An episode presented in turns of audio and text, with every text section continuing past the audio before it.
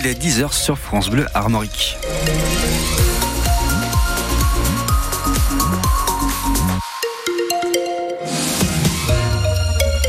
Les infos Eric Bouvet et on revient d'abord sur ce qui fait la une de tous les journaux ce matin, la mort de Robert Badinter.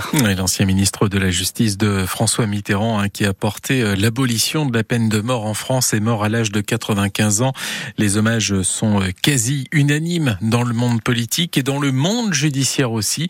Euh, pour Thierry Fillon par exemple, avocat au barreau de Rennes, Robert Badinter est un modèle et une inspiration.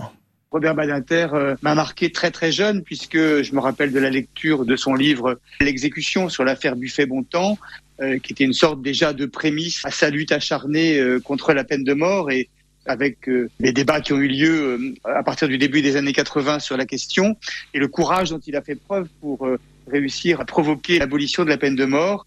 c'est vrai qu'à la fois ses pensées, ses idées sur la défense pénale, sur la justice, euh, ont été extrêmement marquants pour euh, tous les étudiants euh, comme moi dans les années 70 et puis pour les jeunes professionnels ensuite dans les années 80.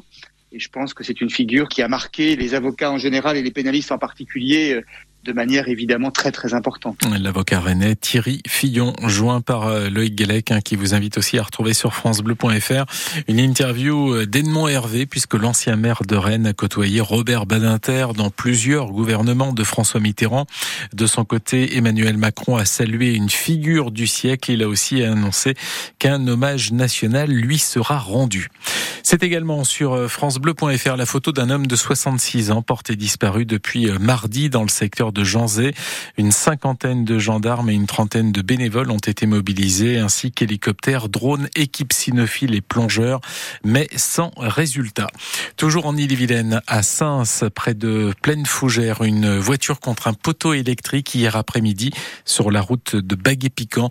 Le conducteur et le passager, âgés de 39 et 34 ans, ont dû être désincarcérés et hospitalisés